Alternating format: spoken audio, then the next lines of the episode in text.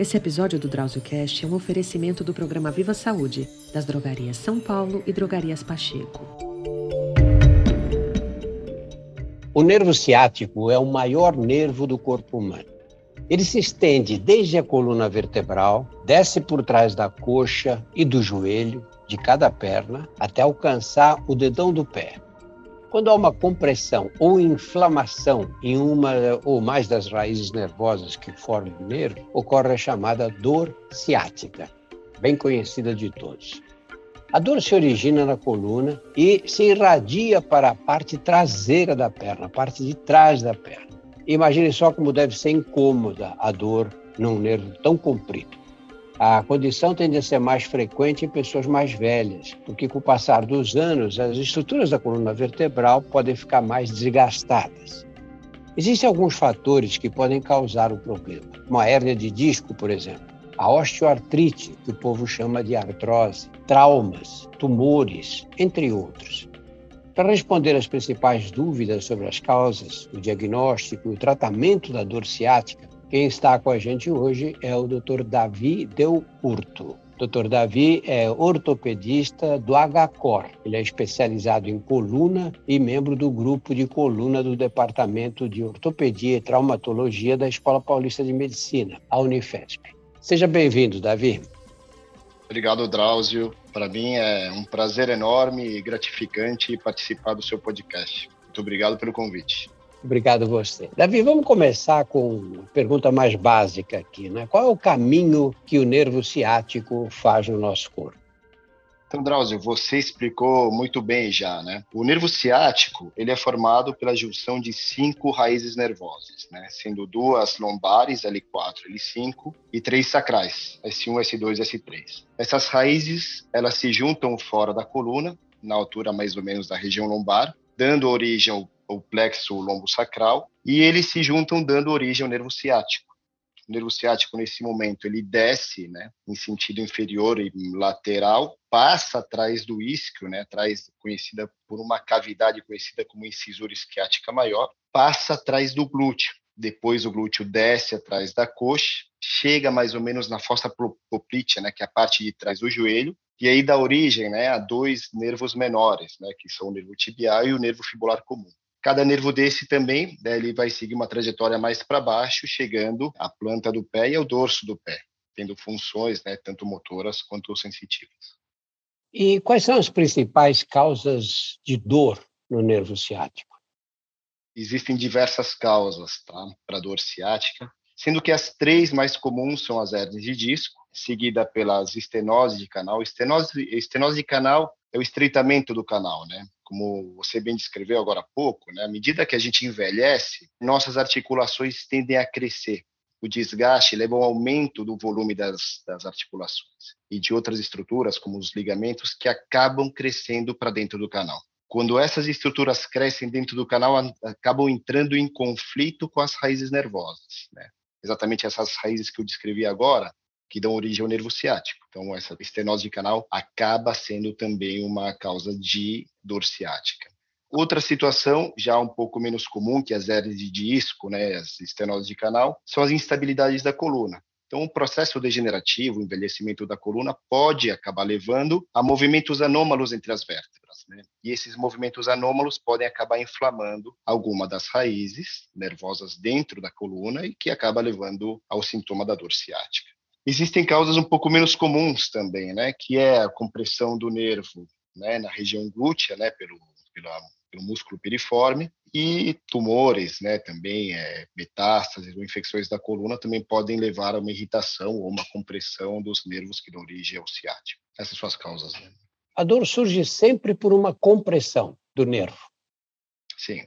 Pode ocorrer também, a gente não descarta o fator inflamatório, né? Então, não necessariamente hérnias volumosas acabam levando ao sintoma da dor ciática, né? Às vezes hérnias pequenas, pequenas protrusões pelo fator químico, né? O disco degenerado entrando em contato com a raiz acaba levando uma irritação dessa raiz, a irritação desse nervo e a pessoa acaba desenvolvendo o sintoma, o sintoma clássico da dor ciática. E, e, quais são as características da dor? Eu falei muito superficialmente, queria que você caracterizasse melhor, Davi.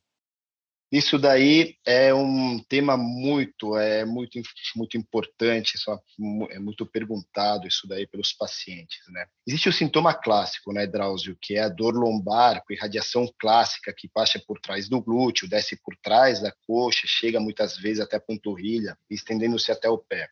Isso é o sintoma clássico principal mais encontrado, tá? Mas existem outras formas de manifestação da dor ciática um pouco menos frequentes, tá? Por exemplo, tem pacientes que sentem apenas dor glútea, uma dor pontual no glúteo, constante, às vezes não é muito intensa, às vezes é uma dor somente na panturrilha, uma dor pontual na panturrilha, com uma facada. E essa dor pode se estender em toda a trajetória do nervo ciático, desde o quadril, desde a região lombar até o pé. Então, isso acaba confundindo um pouco o paciente, o paciente leigo. E a característica da dor também é uma coisa importante, né? Então, assim, a dor pode, é o tipo de dor, variar desde uma pontada, né? Como eu falei, pode ser uma pontada apenas no glúteo, atrás da coxa. Pode ser uma sensação de choque que vai em toda a trajetória do nervo, né? Desde a região lombar até a perna. Então, a pessoa sente como uma fisgada, um choque que desce pela perna comprometida e pode ter também, um pouco menos frequente, mas a gente não pode descartar também o sintoma de queimação. Então, paciente na área afetada do nervo, ela pode sentir uma queimação, uma ardência, que pode superficializar, pegar um pouco da pele.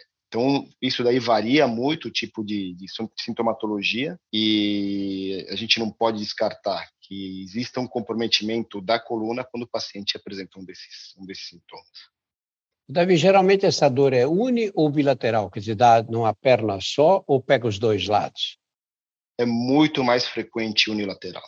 Existem casos, obviamente um pouco mais raros, quando pega as duas pernas, mas o mais comum é o sintoma unilateral. Existem casos, né, na verdade, que são mais graves, de hernias de disco volumosas, que podem provocar o sintoma da cauda equina, né? Que além de ter uma dor bilateral irradiando para as duas pernas, a pessoa tem sintomas é, esfinterianos, né, que é quando comprometem a continência, né? Tanto urinária quanto a continência intestinal, isso daí pode ser comprometida, mas são casos raros, só que a gente tem que se manter sempre alerta, porque são bem graves, em vista do comprometimento funcional e motor, né, que pode acarretar. Como a dor ciática é muito popular, né? as pessoas sabem, ou já ouviram falar, ou já viram alguém com esse tipo de dor, você às vezes tem dores que nessa região que são chamadas de ciática, por exemplo, a dor no cóccix, né? Isso tem alguma coisa a ver com a dor ciática? Né?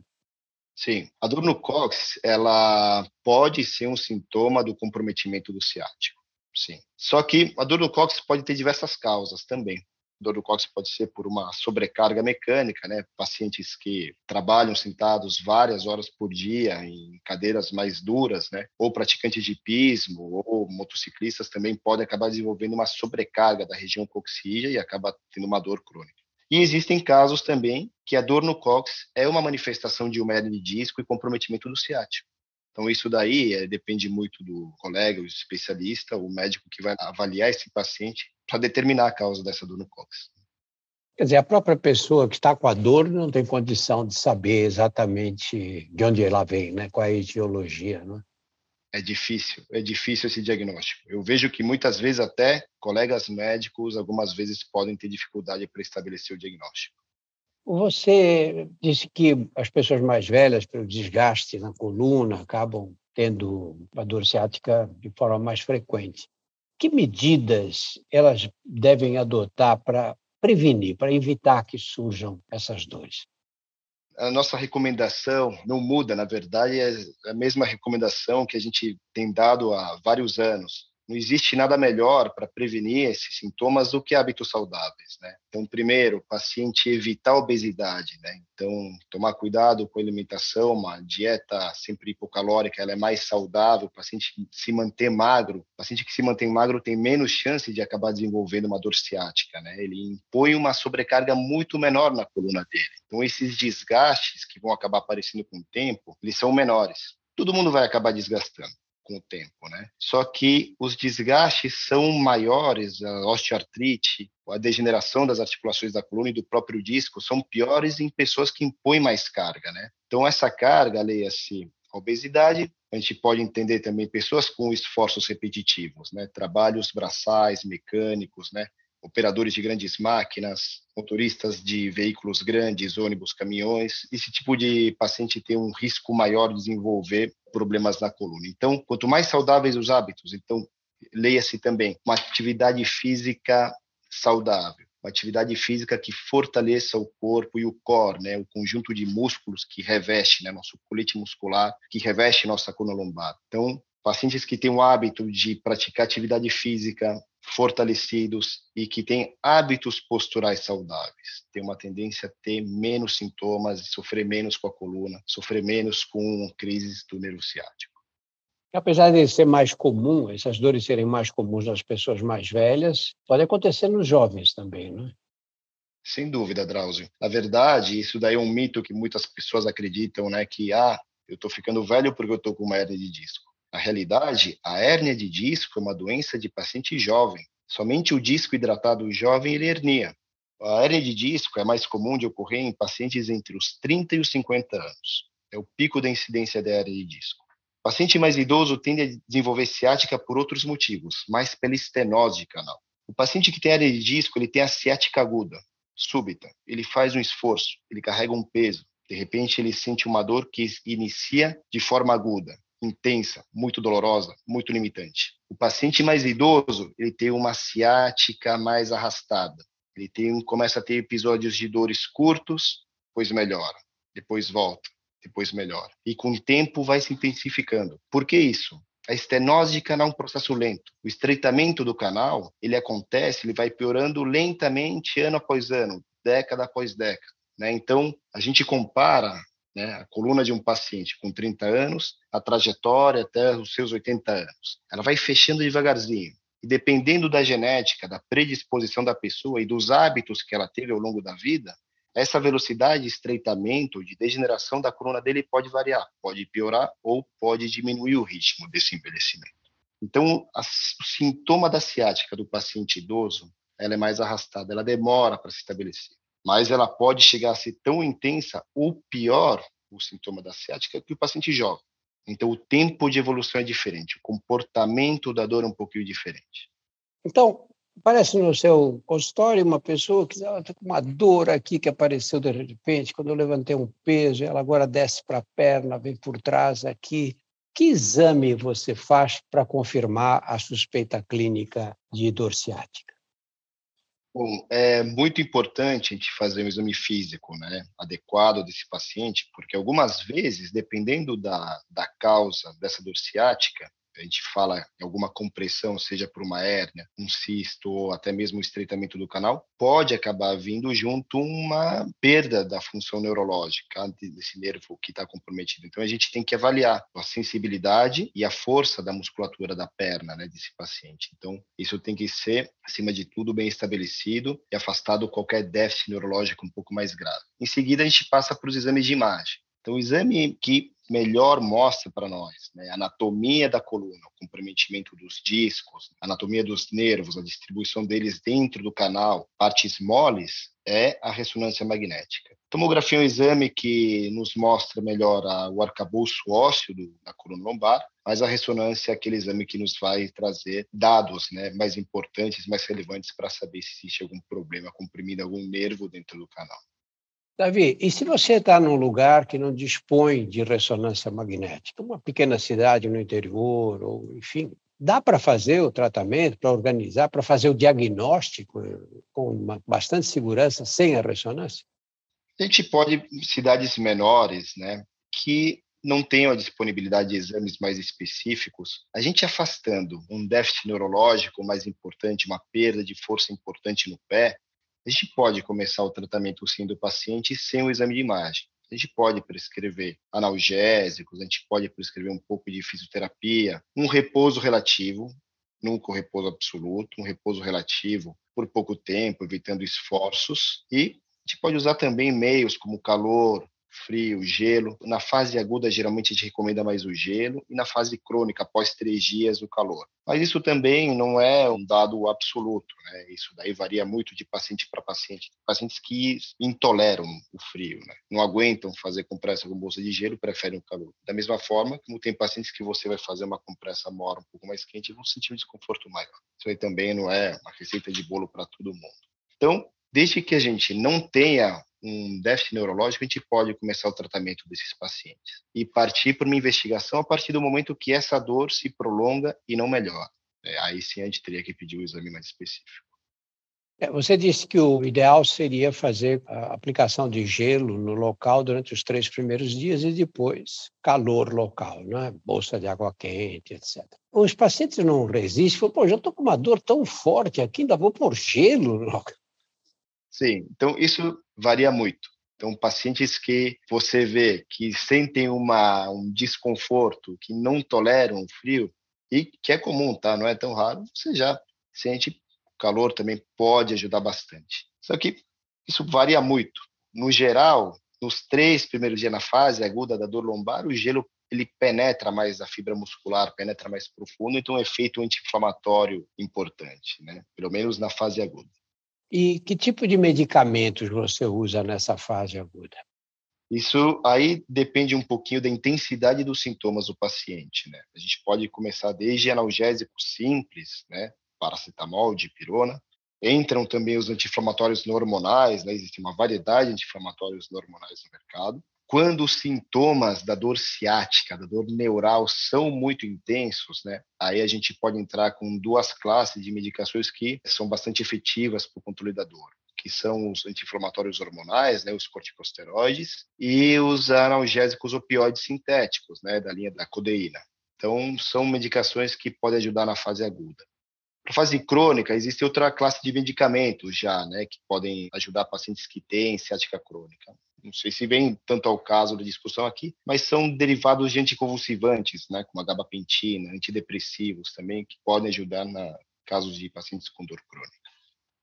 Você disse que os pacientes não devem fazer repouso. No passado era assim, né? Você tratava dor ciática, o doente ficava de cama sem se mexer até a dor melhorar, o quadro melhorar e ele podia levantar da cama. E hoje vocês recomendam que ele não fique em repouso absoluto. Qual é o inconveniente de passar o dia deitado quando está com uma dor dessas?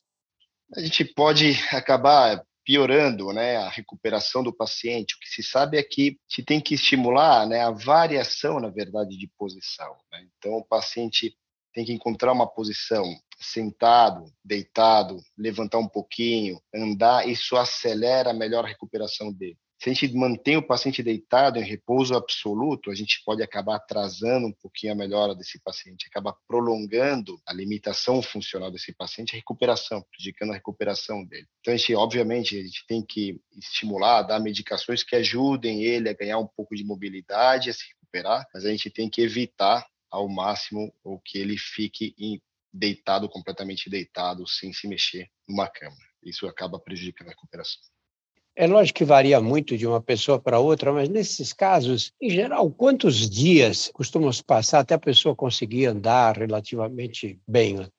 Depende da causa, Drauzio. Sabia assim, tem causas que são inflamatórias, geralmente travamentos, inflamações por algum esforço que o paciente fez, geralmente costumam melhorar em poucos dias, tá? Em questão de até uma semana, melhoram bastante. Agora, quando a gente tem um fator mecânico importante, por exemplo, uma hernia de disco volumosa, aí a recuperação pode, na verdade, não vir. Então, existem casos, né, por exemplo, hérnias rupturas é, discais grandes, com compressão neural importante, né, o paciente tem uma, um déficit de mobilidade, né, uma dor que acaba sendo incapacitante. Aí existem casos, né, graças a Deus são uma minoria, mas que acabam tendo que evoluir para uma cirurgia descompressiva, com a remoção da ruptura, para a liberação desse nervo. Então, não existe uma, um, um tempo preciso. O que se sabe, né, é, levando em consideração a causa mais comum da dor ciática, né, que são as hernias de disco. 90% das hernias de disco vão ter uma resolução completa né, dos sintomas em seis semanas. Entre seis semanas até três meses, 90% dos pacientes com uma dor ciática provocada por uma hernia de disco vão ter a resolução dos sintomas. No passado, as cirurgias já foram mais indicadas que hoje, não é? Por que vocês ficaram mais conservadores nesse momento? Tentam tratar clinicamente reservar a cirurgia para casos muito especiais? Na verdade, Drauzio, o que a gente tem observado é que a técnica cirúrgica melhorou muito. A gente tem recursos hoje, né, como é, microscópios super avançados. E hoje, uma coisa que cresceu muito, né, muitos colegas têm optado por esse tratamento da cirurgia endoscópica da coluna, né, que ela serve tanto para o tratamento das hernias de disco como para a estenose. Ela, com um furinho pequeno, a gente, a gente consegue resolver o problema, remover uma hérnia, acaba sendo uma cirurgia bastante segura, super resolutiva né, e com uma recuperação super rápida do paciente. Então, obviamente, a gente não vai é, indicar cirurgia para um paciente que tem a possibilidade de melhorar com tratamento clínico. Tá? Toda cirurgia tem, obviamente, seus riscos, né, tem os riscos cirúrgicos de qualquer procedimento que você vai fazer no paciente, mas mudou muito dos últimos anos para cá, eu posso falar para você, Drauzio, que nos últimos 10 anos a tecnologia de imagem, né, os instrumentos que a gente tem, a própria técnica, o desenvolvimento da técnica, melhorou muito o tratamento das síndromes compressivas da coluna. Tá? Não só da lombar, como também da cervical, da coluna torácica também. Davi, vamos imaginar que você um dia, de repente, tivesse uma dor dessas, forte, o pessoal diz, fiquei travado. Que medidas você tomaria nesse momento? Olha, como médico ou como paciente? Como paciente. Dependendo da dor da intensidade, um analgésico simples, primeiro a gente pode tomar. Se tiver um anti-inflamatório também em casa e ele não tiver nenhuma contraindicação para o uso do anti-inflamatório analgésico, eu posso fazer uso. Ver como que vai ser minha evolução. Se persiste a dor e a limitação para eu me mexer, se a dor está irradiando para a perna e eu estou com dificuldade para me mexer, estou com dificuldade para andar, para fazer atividade simples, tá? Atividade simples, eu digo, ficar sentado cinco minutos ou ficar de pé cinco minutos. Já começa a me trazer uma dor. Aí convém procurar um médico, não necessariamente um especialista, mas um médico para me avaliar, descartar a possibilidade de ser alguma coisa mais grave e iniciar um tratamento básico, né, uma observação simples. E você procuraria andar mais ou passar mais tempo deitado? Na fase aguda, quando é um evento de uma dor aguda, a gente evita forçar a barra, quer dizer, andar mais, fazer, testar deixa eu tentar fazer uma caminhada ver se eu melhoro. Não convém, porque nesses casos o nervo ciático está tá sofrendo um processo inflamatório agudo. Né? Se a gente estimula esse nervo, se a gente começa a andar mais, essa inflamação pode piorar. A gente não pode também é, fazer um repouso absoluto parar. Então, o importante é uma variação de posição.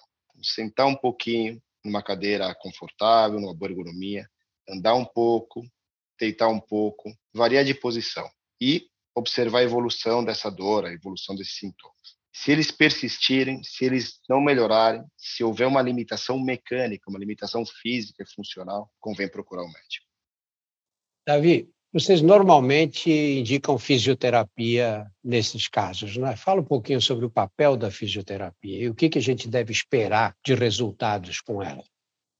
A fisioterapia tem um papel fundamental no tratamento da dor ciática. Né? Qualquer que seja o motivo dessa dor, desde as hernias de disco, as instabilidades, a estenose do canal, a fisioterapia, no começo, né, nas, nos quadros agudos de dor, ele tem um papel analgésico. Né? Ele uma fisioterapia com meios térmicos, existem recursos que eles usam para aliviar a tensão e inflamação do nervo, e com o tempo, o fortalecimento e alongamentos leves podem acelerar a recuperação do paciente. Então, quando a gente aplica meios físicos né, da fisioterapia, fortalecimento, a gente consegue estabilizar melhor os segmentos da, da coluna. Né? Isso daí facilita e acelera a recuperação do paciente que está sofrendo dor ciática. E para encerrar, Davi, vamos ver as recomendações para quem não quer ter dor ciática. Que deve fazer o que no dia a dia? Assim? Hábitos saudáveis. Mantenha-se magro. Pratique atividade física saudável. Mantenha hábitos posturais saudáveis. Evite ficar mais do que uma hora sentado, por mais importante que seja o trabalho. Nem que seja para levantar alguns segundos, depois voltar e retomar o seu trabalho. Evite fazer esforços desnecessários que sobrecarreguem a coluna tente manter uma boa postura em casos de esforços é, não previstos. Acho que uma boa alimentação influencia bastante e não fumar também ajuda muito no sentido de evitar o desgaste acelerado da coluna. Entre todos os malefícios, nós temos esses também, né? Os fumantes têm um desgaste maior da coluna. É comprovado, cientificamente comprovado, que o tabagismo acelera o processo degenerativo da coluna. Então, não tem comparação. Uma pessoa que fuma, que fumou por muito tempo, tem uma coluna muito, nem só a coluna, né, Drauzio? A gente sabe que também o corpo inteiro, sistema cardiovascular, metabólico, tudo envelhece muito mais rápido uma pessoa que é tabagista em relação à pessoa que não é. E na coluna não é diferente. A vida sedentária é uma das complicações que leva a esse tipo de dor também, não é? Sem dúvida, Drauzio. A vida sedentária, ela faz com que você tenha uma musculatura mais flácida. O tônus muscular é muito importante para manter nossa coluna estável. A nossa região lombar, a gente não tem como, não é que nem nossa região torácica, que temos costelas que estabilizam a nossa coluna torácica. A região lombar, a gente só tem é um colete muscular, né, que estabiliza essa coluna lombar. Então, esse colete muscular, ele tem que ser trabalhado. A gente tem que manter o tônus muscular desse colete sempre ativo, aumentar o tônus, a qualidade da tonificação muscular do nosso core, né, desse colete. Então, pessoas que praticam atividade física têm uma tendência a ter menos problemas. Esse tônus muscular ajuda a diminuir a sobrecarga na e tem mais qualidade de vida. Engraçado, Davi, sabe que eu, realmente as dores na coluna torácica, essa parte mais alta, né, são mais raras. Né? E eu nunca tinha pensado que isso acontece porque as costelas dão uma estabilidade maior para essa região da coluna. Né?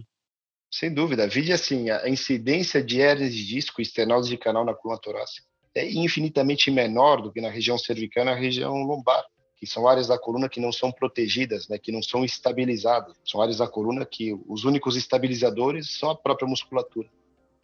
É. Davi, muito obrigado. Muito úteis essas suas observações. Espero que ajudem muita gente. Obrigado, Drauzio. Um grande prazer estar aqui com você e eh, espero que todos tenham desfrutado da, da entrevista. No nosso portal você encontra mais de 100 episódios do DrauzioCast que versam sobre os mais variados temas. Conheça também os nossos outros podcasts, Porque Dói, Saúde Sem Tabu e outras histórias. Todos estão disponíveis nos principais agregadores e no YouTube. Esse episódio do DrauzioCast foi um oferecimento do programa de relacionamento Viva a Saúde da Drogaria São Paulo e Drogarias Pacheco. Muito obrigado, Davi. Um abraço a todos. Esse episódio do DrauzioCast é um oferecimento do programa Viva Saúde, das Drogarias São Paulo e Drogarias Pacheco.